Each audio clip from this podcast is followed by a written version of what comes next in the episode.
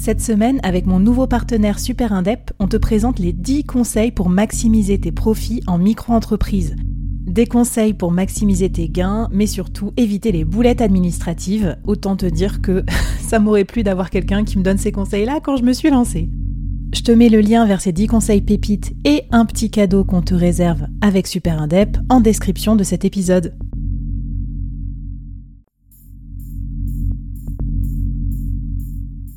Entreprendre en solo, en toute liberté, sans employé et développer un business rentable, scalable et durable, c'est possible. Je suis Flavie Prévost, ex-dirigeante devenue solopreneur et créatrice du premier incubateur de solopreneurs en France.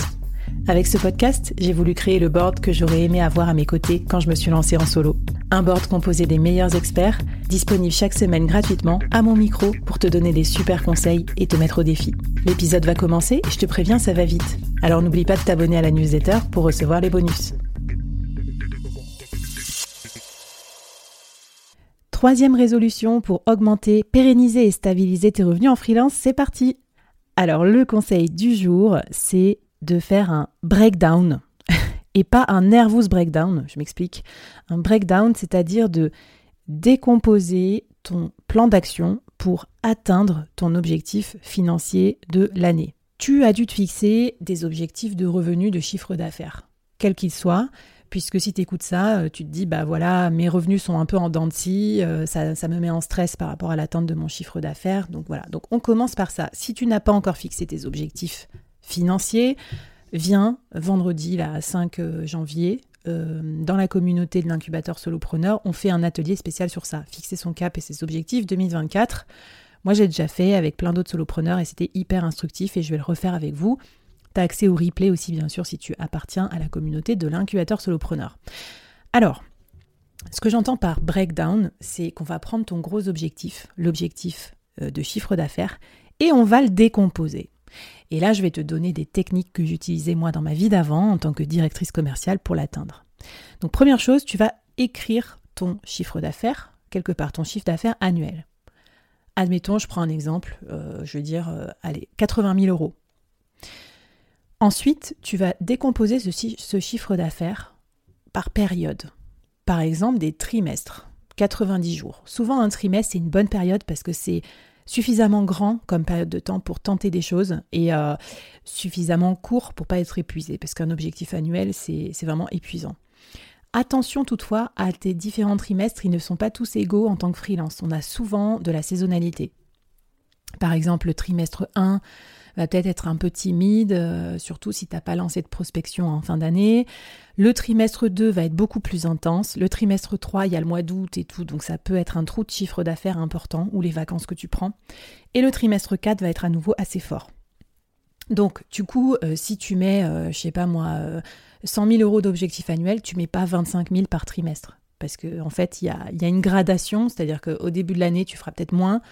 Et après, il y a la saisonnalité de tes clients qui fait qu'il faut faire plus de chiffre d'affaires au moment où tes clients ont besoin de toi. Et spoiler, c'est toujours les mêmes mois, genre juin, euh, septembre, euh, novembre ou début décembre.